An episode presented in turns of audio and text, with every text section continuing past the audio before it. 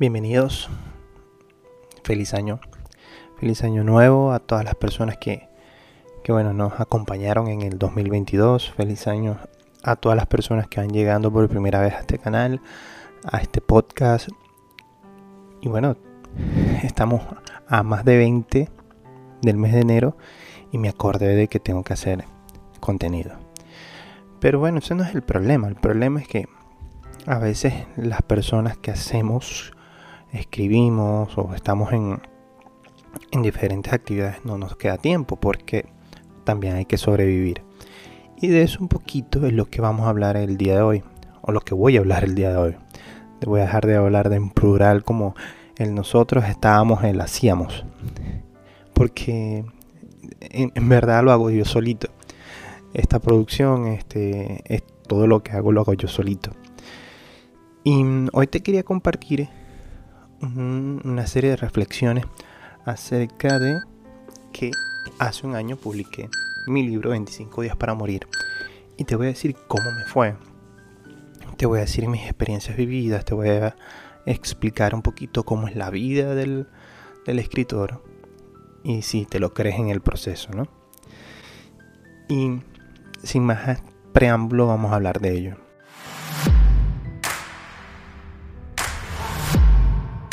Hace un año yo decidí publicar este libro, lo, hice con, con, ciertas dudas, con muchas, este, muchas interrogantes, sabía que, que, podía ser bueno, sabía que podía tener una historia que, que podía cautivar a las personas, pero tenía muchas inseguridades, inseguridades en muchos aspectos, inseguridades en, en, en cómo se iba a publicar, a quién le iba a llegar, a quién le iba a gustar sabía que tenía errores, que tiene errores por, por corregir. Este, y eso me causaba mucha incertidumbre, porque no tenía la certeza de que iba a ser un producto bueno. Hoy en día tú lo puedes visitar en la página de Amazon, según las reviews que tiene, y es un 4.5 de 5. Y llegó a estar en varios tops por varios meses, cosa que con el tiempo se va deteniendo porque se deja de leer. Entonces, ¿cómo fue el proceso? El proceso fue difícil, el proceso fue ir descubriendo cada cosa, ir aprendiéndola y manejándolas de la mejor manera posible. Porque te entraba la frustración de que todo vale. O sea, entonces en este proceso va a ser una corrección vale, una maquetación vale, si lo quieres ilustrado vale, si una editorial te busca o tú buscas una editorial y te quieren, eh, no sé, entrar en sus paquetes de publicidad y promoción y todo eso, todo eso vale. A menos que, que pegues como una editorial tipo Planeta, Alfaguara, que quieran promover tu libro, que quieran publicar tu libro y ellos van a asumir todos esos costos. Pero como yo me fui por la vía independiente, fue un poquito más complicado, fue un poquito más entenderlo, ¿no? Llegué a un proceso donde ya yo lo tengo en físico, ¿qué voy a hacer? Y me acuerdo que dije, bueno, voy a establecer una pequeña campaña de promoción. Voy a hacer pequeños flyers. Voy a, lo que tengo a mi mano son mis redes sociales. Entonces, ¿qué voy a hacer? Tirar por redes sociales. Tengo unos seguidores, tengo una gente que me, me concibe su amistad, tengo mi familia, tengo amigos y dije, bueno, esa es mi base. Y por ahí voy a empezar. Y en efecto así fue. Voy a hacerlo. Pedí 30 libros. Me llegaron justamente para esta fecha.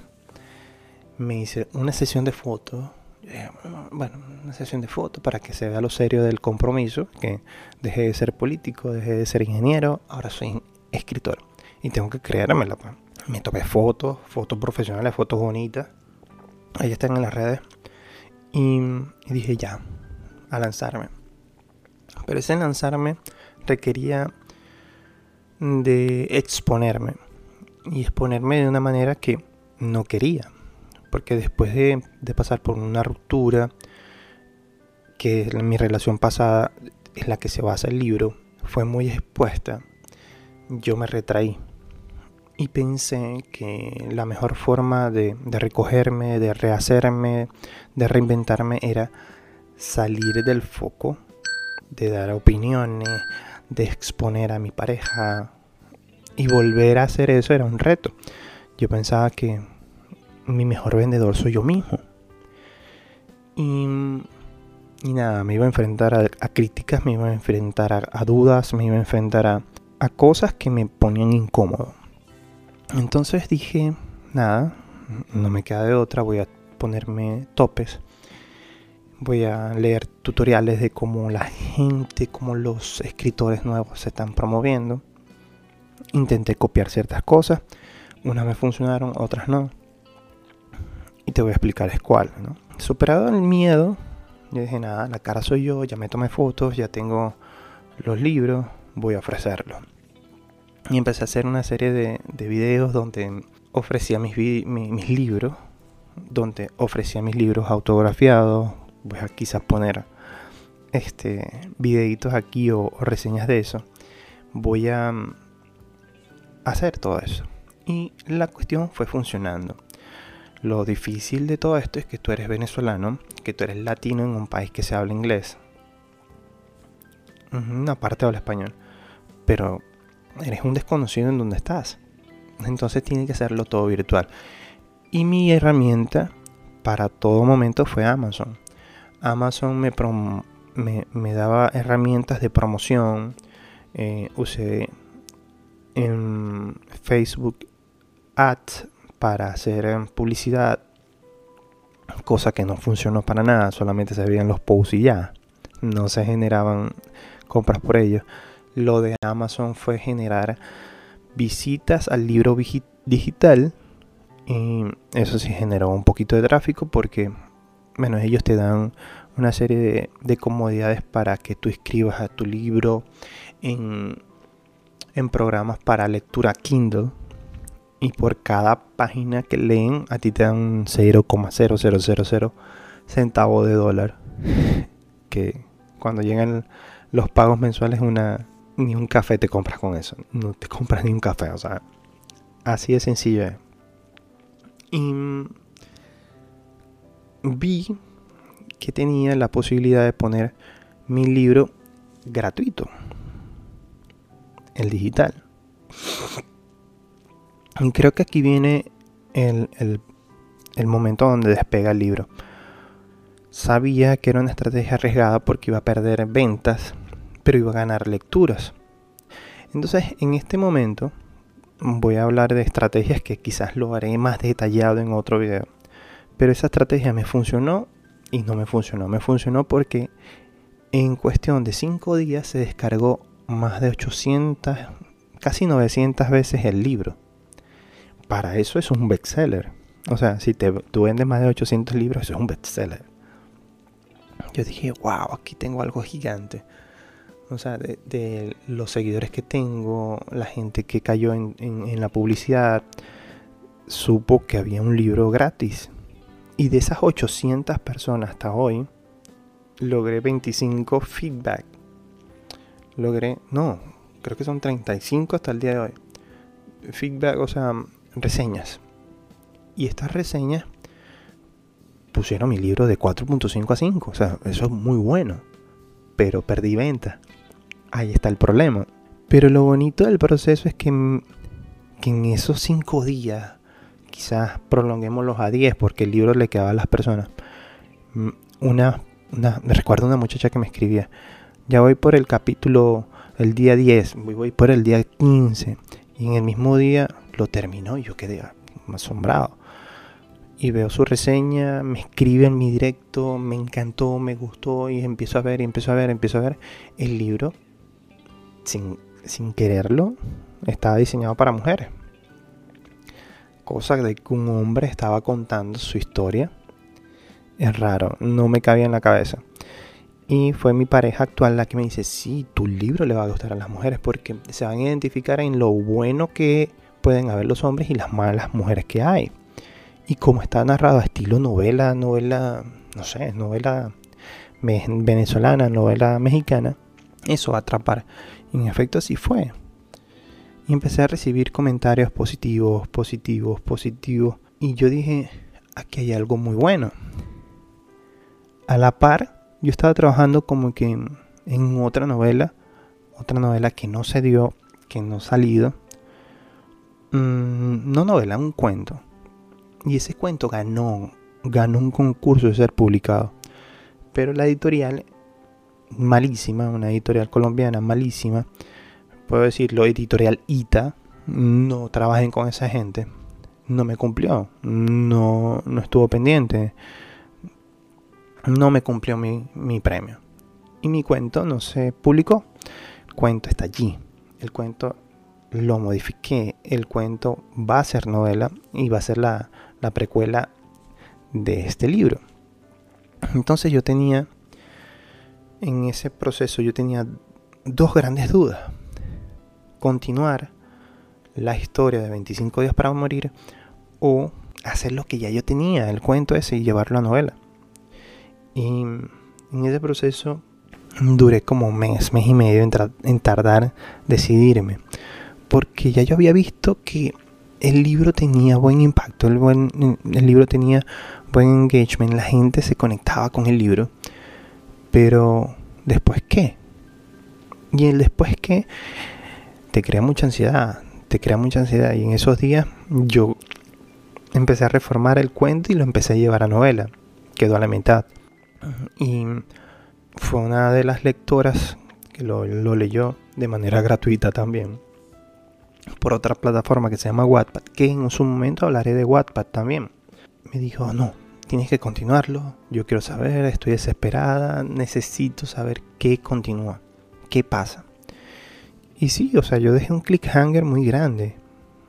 Yo dejé pistas, secuelas de que tenía que pasar algo más. Y en efecto así está. Y me llegaron dos, grandes ideas a la cabeza una vez que estaba en un sueño. Y cómo continuarlo y cómo terminarlo. Una trilogía me llegó a la cabeza. Ya lo tengo allí. Pero lo que quiero hablar de este libro son los beneficios que me ha dado en lo personal, no en lo económico. En lo económico invertí como dos mil dólares y he recibido de vuelta, no sé, unos 200, 300. Inclusive envié libros a Venezuela que todavía no me han pagado y que todavía no se han vendido de, completo. Y son cosas que uno asume como riesgos, ¿no? Porque lo puedes hacer. Pero uno tiene una vida. Y este es el punto donde quiero llegar. No crean que todo escritor, Nobel, vive de la escritura. No, no se vive de la escritura, se gana muy poco, se esfuerza uno mucho. Mm, lo hace más que todo por la satisfacción personal, por saber que tienes un pedacito de ti en unas hojas. Hojas que, en el tiempo se van a perder, hojas que, que quizás tengan un significado o valgan mucho más en el tiempo, uno no sabe. Pero lo hace más por la motivación personal de contar parte de ti o de crear cosas que vengan de ti. Y eso es lo bonito, ¿no? mira, los pagos pueden ser de menos de 10 dólares, de menos de 15 dólares al mes. Entonces tú sacas la cuenta, ya van 12 meses. Y aprendí de que uno tiene que manejar el tiempo a su favor. De esto consiste mucha planificación, de mucha planeación, porque uno trabaja de esto, yo lo considero un trabajo, pero más que un trabajo lo considero una pasión. Mi trabajo principal es el que me sostiene para yo llevar esta pasión. O sea, yo tengo que sacar mm, de las 24 horas al día, yo trabajo 8, trato de ser que sean 8.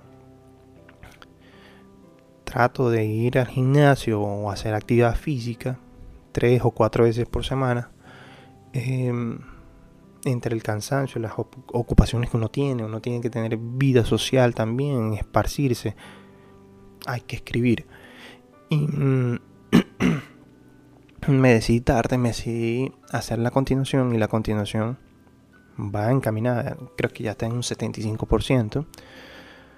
Eh, me gusta cómo va, es otro tono, continúa con la historia de Juan Pablo, pero es otro tono diferente del cual estoy experimentando y me gusta y, voy aprendiendo un poquito más. Y es lo importante de que tome uno en cuenta de qué tanto te gusta esto para seguir.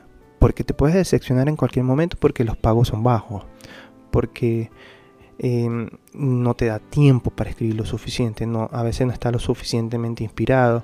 Yo sufrí una operación, eh, estuve enfermo de COVID el año pasado, entonces todo eso te merma, ¿no? Y el COVID, maldito COVID, más que en lo físico me dañó fue en lo mental, en los procesamientos mentales, en la inspiración, como se puede decir, pero más que todo en tener claridad de cómo eran las ideas, para dónde iban las ideas y me frenó un poco. Sé que de ahora en adelante mis expectativas son son poder sacar un libro cada año y medio, cada año. Los planes son sacar tres libros más. Este año la meta es sacar uno a mitad de año. Y va a ser la continuación de 25 días para morir. Se va a llamar 15 meses para morir. Doy esa primicia por aquí. Voy en el mes 10 terminándolo. Y, puedo decir que me encanta cómo va. De, de mi parte yo lo que quiero como escritor es llegar algún día a vivir de esto. Lo veo lejano, pero no lo veo imposible. Puede ser que de poquito en poquito vaya construyendo esa reputación y sé que de esto se puede vivir en, en cualquier momento que, que, uno de mis libros despegue, de una de mis historias cale y estoy consciente de ello. Pues para 2023 lo que viene es esto, saber por dónde ir, hacer uno o dos videos al mes, no me voy a forzar tanto. Y, compartir cada visión mía, no solamente del libro, sino de lo que voy pasando, de lo que voy viviendo, compartir con ustedes este ratico y este, este momento de, de intimidad que tengo. Y lo hago en las mañanas, más que todo porque es cuando está la casa en silencio, donde estoy solo, donde me despierto temprano, puedo meditar, puedo pensar, las ideas fluyen no como en la noche, ya yo estoy cansado y, ya el cerebro está frito. Esto es más o menos un resumen de cómo se vive en un año como escritor. Y aquí había una pregunta, ¿soy escritor? Sí, ya me considero escritor, aunque en cierta forma no te cae. Pero de esto ya me estoy haciendo la idea de que puedo hacer más, de que puedo hacer más, de que puedo empujarme a hacer otras cosas relacionadas a la escritura que me gusta, me encanta. Y que voy encontrando en cada momento un estilo propio, un estilo mío de, escritor. Y bueno, ahorita hay un debate muy, muy grande en lo que es las inteligencias artificiales, cómo afectar a los, a los escritores, a los comunicadores, a, a los creativos, de eso haré un video próximamente. Pero no le tengo miedo. No le tengo miedo porque una máquina complementará, no sustituirá, complementará siempre el crecimiento y el aprendizaje de cada uno de nosotros. Entonces, esto fue un resumen de lo que viví en, este año con mi libro, con mi novela, con el acompañamiento de todos ustedes. Y no, no me queda más que decirles gracias Cumplo 37 esta semana. 38. Bye.